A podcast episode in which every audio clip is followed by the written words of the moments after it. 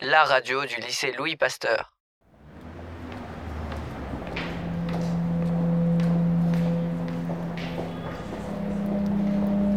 Reconfinement oblige, nous vous proposons un nouveau voyage dans le temps pour ce huitième épisode de Pastart. Éloignez-vous de votre écran et installez-vous dans un endroit silencieux. Nous sommes à Paris en 1931, au 17 rue de la Tour, à quelques pas de la Seine, dans le 16e arrondissement.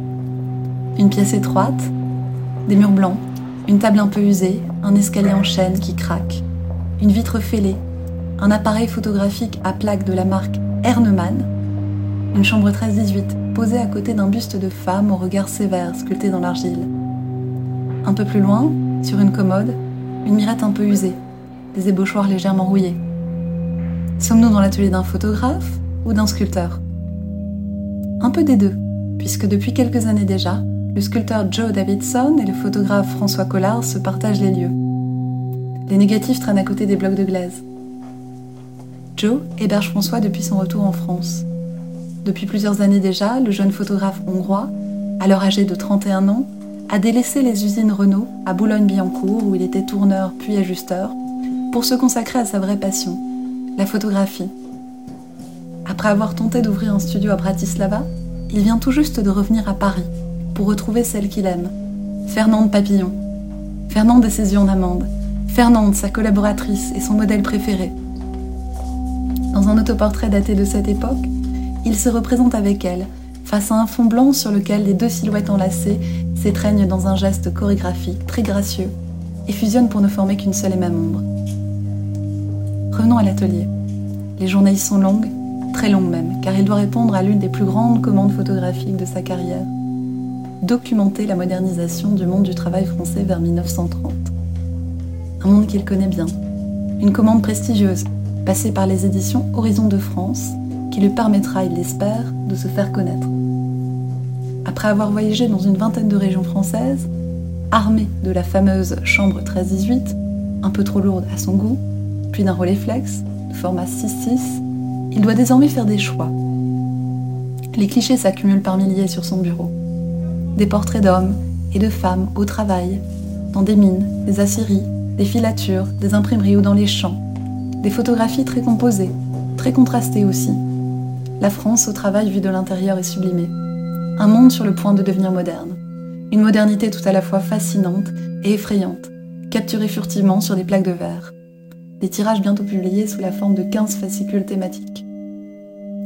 Des clichés que nous vous proposons de découvrir aujourd'hui de manière sonore, grâce à une série de petits podcasts imaginés par les élèves de terminale.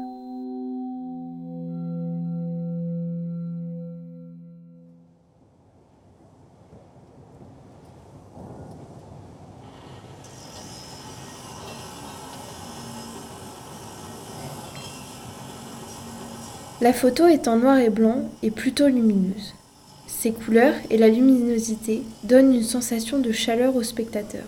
On a envie d'y entrer et de discuter avec les deux ouvriers.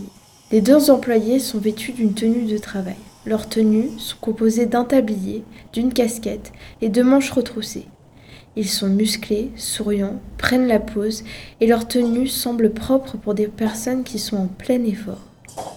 La photo a l'air d'être prise pendant un de leurs jours de travail, en plein milieu de la journée, et pourtant la scène paraît figée. On peine à voir l'effort du labeur. Même le gravier sur le sol n'a pas émis un seul son pendant la photo. On peine à deviner l'arrière-plan.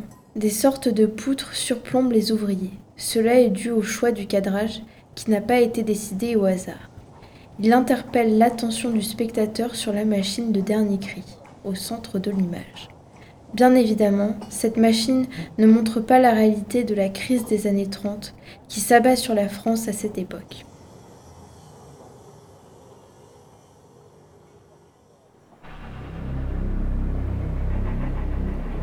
Allez mon gars, on y va. On tape. Encore. Encore. Toujours plus fort. Toujours plus loin. Ça y est. L'entaille s'agrandit. La sève coule. Les fibres plusieurs fois centenaires se défont. Pas de remords, mon gars. Chacun son travail. La nature a fait le sien. À toi de le défaire. Si l'un construit, l'autre détruit, y a pas d'autre solution. devant nous, deux êtres apparaissent. Un arbre, enfin son tronc, à sa droite un bûcheron qui s'efforce de le couper. La plaie est de plus en plus profonde, bientôt la lame prendra le cœur, et ce sera la forêt en pleurs. Pantalon de toile, chemise blanche, béret, dos courbé, muscles tendus par le poids de l'outil meurtrier, toute la puissance d'un corps qui se concentre pour élargir l'entaille, la vie qui frappe de toutes ses forces pour générer la chute d'un roi. Dans la fixité d'une image imprimée sur papier glacé, nous percevons une tache noire mouvante sur le tronc. Elle semble s'accorder sur les mouvements du travailleur. Attention, monsieur Lâchez votre arme Vous allez la blesser. Le mouvement est suspendu, la tache immobile. C'est une ombre Monsieur, nous avons trouvé C'est votre ombre À vous qui m'écoutez, de peur que mes paroles vous aient perdu, voilà l'image. De gauche à droite, d'un passé vers un futur, le tronc d'un roi, trop majestueux pour être enfermé en entier dans un simple cliché. À ses côtés, l'homme, bien plus fin et tourné vers lui, le corps incliné vers ses racines. Il tient cette hache dont la simple pensée m'emplit de rage. Entre eux, en guise d'entre-deux, l'ombre du bûcheron, projetée sur l'arbre par le soleil qui se mêle à la scène. Fait-elle office de drapeau blanc? Faisons la paix, nous deux, peuvent être des paroles murmurées par le songe d'une brise sur les cimes. Avant d'atteindre l'écorce, l'homme doit frapper de plein fouet son ombre. Un homme contre lui-même, l'homme contre la nature, l'humanité entière contre sa terre-mère. Quelle absurdité, si je peux me permettre. Peut-être est-ce simplement un homme au travail. Lourd pas, ivresse cachée, de son travail ou de son fruit. S'élançant, prêt à sortir de son cadre, à casser la symétrie si forte de la scène, un cheval de trait, accompagné de deux hommes, figure entre ciel et terre qu'il laboure. La puissance se révélant dans le flou instantané, sans l'alignement des champs se révélant encore plus impactante. Les deux hommes figurant dans la prise s'évertuent à accomplir leur tâche, presque infinie car défiant l'horizon. C'est un champ de blé dont ils s'occupent, sur deux dans un désert de terre. Le point de vue les montre en évidence, dans la splendeur de leur travail. Alignés au décor, ils en font partie et se détachent du ciel. Ici, les agriculteurs sont en exergue, dominant la scène et faisant corps avec leur monde. Le travail y est représenté dans sa force, car dominant l'image, dans ses règles, car suivant la symétrie, dans sa grandeur, pour ses étendues plus grandes que le ciel. Avec une bêche à l'épaule, avec à la lèvre un douchant, avec à la lèvre un douchant, avec à l'âme un grand courage, il s'en allait trimer au champ. Pauvre Martin, pauvre misère, creuse la terre, creuse le temps. Pour gagner le pain de sa vie, de l'aurore jusqu'au couchant, de l'aurore jusqu'au couchant, il s'en allait pêcher la terre en tous les lieux, par tous les temps. Pauvre Martin, pauvre misère, creuse la terre, creuse le temps. Sans laisser voir sur son visage ni l'air jaloux, ni l'air méchant, ni l'air jaloux, ni l'air méchant. Il retournait le chant des autres, toujours bêchant, toujours bêchant. Pauvre Martin, pauvre misère, creuse la terre, creuse le temps. Et quand la mort lui a fait signe de labourer son dernier champ, de labourer son dernier champ, il creusa lui-même sa tombe en faisant vite, en se cachant. Pauvre Martin, pauvre misère, creuse la terre, creuse le temps. Il creusa lui-même sa tombe en faisant vite, en se cachant, en faisant vite, en se cachant, et s'y étendit sans rien dire pour ne pas déranger les gens. Martin, pauvre misère, sous la terre, sous le temps.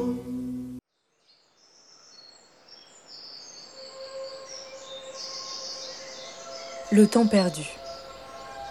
Devant la porte de l'usine, le travailleur soudain s'arrête. Le beau temps l'a tiré par la veste, et comme il se retourne et regarde le soleil, tout rouge, tout rond, souriant dans son ciel de plomb, il cligne de l'œil, familièrement. Dis donc, camarade soleil, tu ne trouves pas que c'est plutôt con de donner une journée pareille à un patron? Jacques Prévert. Dis donc, camarade soleil, tu ne trouves pas que tes rayons sont une aberration? Eux sont si libres et éclatants. Regarde-nous un instant. Tu nous éclaires pour mieux accentuer ce que nous n'avons pas. Nous rêvons d'être comme toi. Mais ne sais-tu pas que je t'aime bien plus qu'aucun d'entre eux t'aimerait? La misère fait aimer ce que tu nous donnes, cette chaleur qu'on ne trouve plus assez en l'humain. Je te fixe, bien que mes yeux se ferment. Je te fixe pour que tu retransmettes à celui qui t'appréciera ma détermination et ma force. Ce patron qui profitera de toi se verra ébloui par tant d'ardeur et de conviction qu'il te fuira. Tu ne seras alors qu'à moi et à tous ceux qui me ressemblent. Je t'en veux un peu, cher soleil, de ne pas me chérir autant que ceux qui ont le temps de se baigner en toi. Alors, j'invente des astuces pour que tu restes mien. Mais on peut aimer en en voulant. Alors, ne doute pas un instant de mon amour. Il est fugace, inconstant et brut, comme tes apparitions. Il est beau comme tu peux l'être.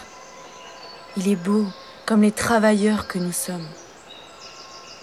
Dans une journée grisée par les pensées et les mots du corps, cet amour, cet espoir d'un doux réconfort dont tu es l'auteur, me fait vivre un éblouissant instant. Je ne ferme pas les yeux.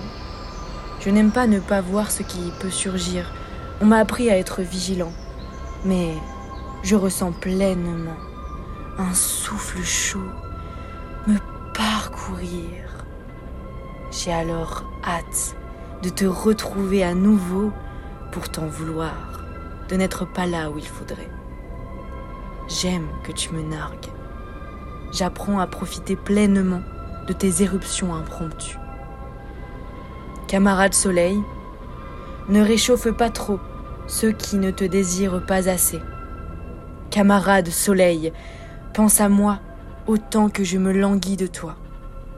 Camarade, apaise nos âmes et illumine nos fleurs et nos enfants. Sois le premier halo qui nous révèle et nous aime.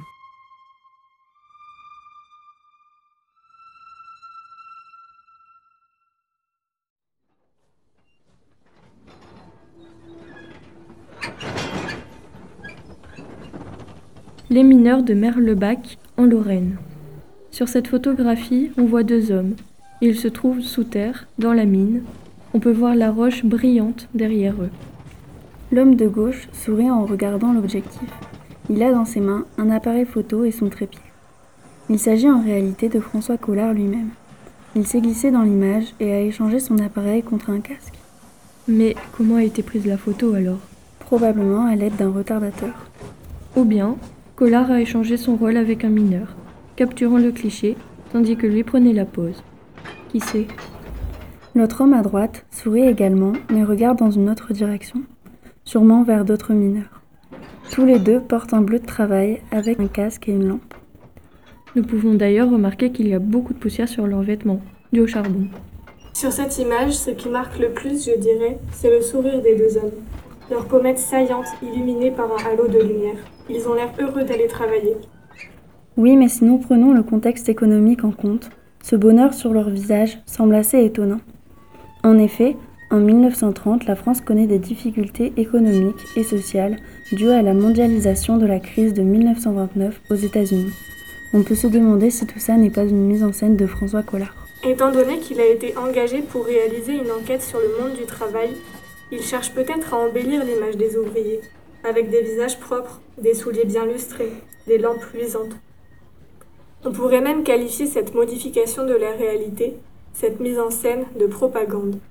François Collard veut sûrement redorer l'image du travail et motiver les gens. Ou peut-être que ces deux ouvriers sont réellement heureux d'aller travailler. Sans plus de détails, tout n'est qu'une question d'interprétation. Maintenant, à vous de vous faire votre propre avis.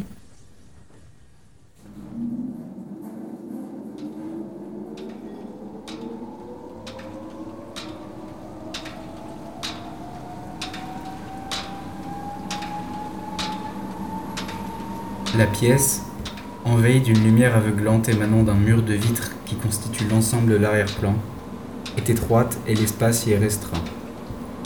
De part et d'autre, de grandes étagères métalliques sont remplies de bobines de fil, se déroulant dans les airs en direction d'un métier à tisser, placé au fond de la pièce, où une ombre s'affaire enveloppée de lumière. Cette lumière à l'apparence divine, qui semble nous appeler, illumine la pièce dans sa totalité, créant un effet de contraste qui fige la salle dans un perpétuel clair-obscur. Les innombrables fils, qui au premier abord semblent doux et rassurants, révèlent ensuite leur vraie nature de piège, Simple toile attendant sa proie sur laquelle bientôt les étagères se refermeront, telles des mâchoires d'acier assénant le coup fatal. Et cette lumière à l'apparence rassurante n'était qu'un leurre, un appât, poussant la victime à s'approcher plus près, encore plus près, jusqu'à ce qu'il soit trop tard.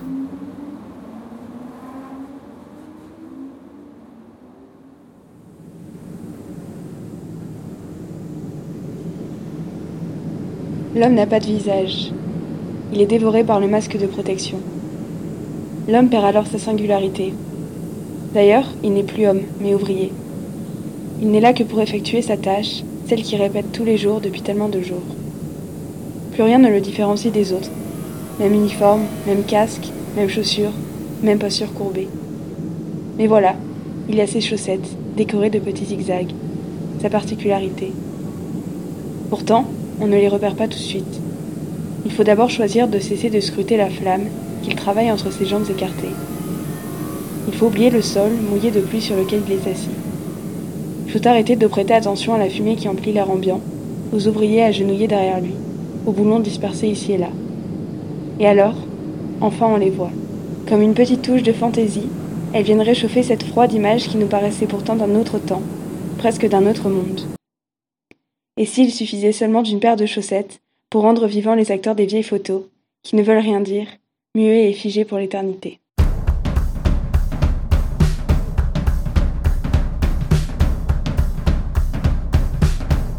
Un grand soleil noir tourne sur la vallée, cheminée muette, portail verrouillé, wagons immobiles, tours abandonnées, plus de flammes oranges dans le ciel mouillé, on dirait la nuit de vieux châteaux forts, bouffés par les ronces, le gel et la mort. Un grand vent glacial fait grincer les dents, monstre de métal qui va dérivant. Je voudrais travailler encore, travailler encore, forger l'acier rouge avec mes mains d'or. Travailler encore, travailler encore. Acier rouge et main d'or. J'ai passé ma vie là, dans ce laminoir. Mes poumons, mon sang et mes colères noires. Horizon barré là, les soleils très rares. Comme une tranchée rouge saignée sur l'espoir.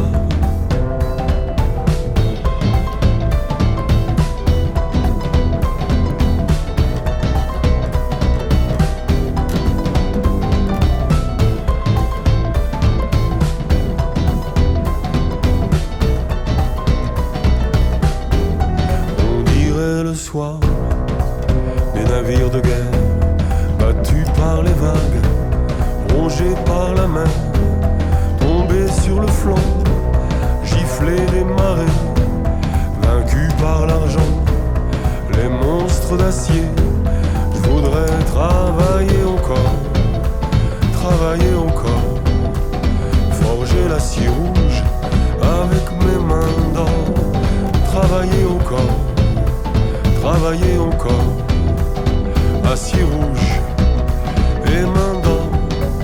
Je peux plus exister là, je peux plus habiter là, je sers plus à rien moi, y a plus rien à faire. Quand je fais plus rien moi, je coûte moins cher que quand je travaillais moi, d'après les experts. Je me tuais à produire pour gagner des clous. C'est moi qui délire devient fou. Je peux plus exister là, je peux plus habiter là. Je sers plus à rien moi, y a plus rien à faire. Je voudrais travailler encore, travailler encore, forger l'acier rouge avec mes mains d'or. Travailler encore, travailler encore, acier rouge Travailler encore, travailler encore, forger l'acier rouge avec mes mains d'or. Travailler encore, travailler encore, acier rouge et main d'or. Travailler encore, travailler encore,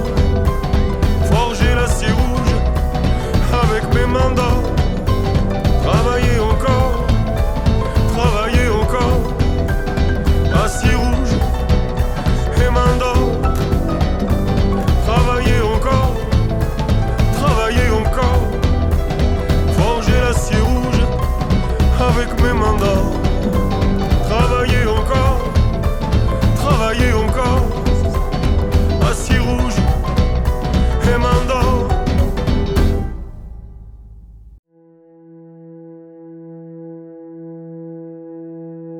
Lorsque j'entrai dans la pièce, je fus surpris de la voir occupée à la tâche. Elle était accroupie, les bras au-dessus de la tête, pour pouvoir atteindre le haut du paravent. Cela faisait déjà quelques jours qu'elle s'attelait à cette restauration. Elle avait reçu ses planches ancestrales il y a quelques années. En 1932, m'avait-elle dit une fois. Ses paravents ont désormais une place entière dans son appartement, rue Cambon. Elle ne m'avait pas remarqué tant elle était concentrée sur ses coups de pinceau. Ses mains étaient concentrées aussi, crispées et tendues. Celle de droite tient le pinceau et celle de gauche tient à la fois une cigarette et le petit récipient qui contient la peinture. Elle alterne donc entre légers coups de pinceau et bouffées de cigarette qu'elle porte à sa bouche avec lenteur. Une lenteur surprenante d'ailleurs, cela donnait l'impression qu'elle était apaisée. Je ne pouvais distinguer son visage, mais je pouvais imaginer ses sourcils froncés par la concentration. Je me demandais à quoi elle pensait. Son esprit était toujours pris par un rendez-vous ou une création à perfectionner. Pourtant, à cet instant, elle semblait être parfaitement dans le moment présent. Et moi, j'étais là, je l'observais. Je ne saurais dire combien de temps cela a duré. Ce moment me sembla irréel. Les paravents, symbole de la Chine impériale du XVIIe siècle, c'est ainsi qu'elle les présentait, toujours avec passion. Et cette femme, modèle de la modernité et de la transgression. C'était comme un choc, la rencontre de deux antipodes. Coco se retourna pour écraser sa cigarette dans le cendrier posé derrière elle, et à ce moment précis, elle se rendit compte de ma présence. Sur la photo, j'ai l'air d'un gosse qui grimpe à l'arbre. Ça paraît si facile.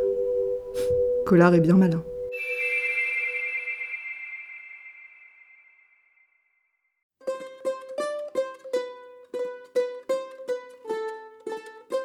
Cette émission a été réalisée et enregistrée au lycée au printemps 2021. Merci à Camille, Swan, Edmond, Casper, Inès H, Inès V, Sarah, Lina, Alice, Lisa, Mila notre invitée, Violette et Valentin pour leur voix et leurs idées. Merci également à Rodolphe pour le montage et à bientôt pour un nouvel épisode de Pastart.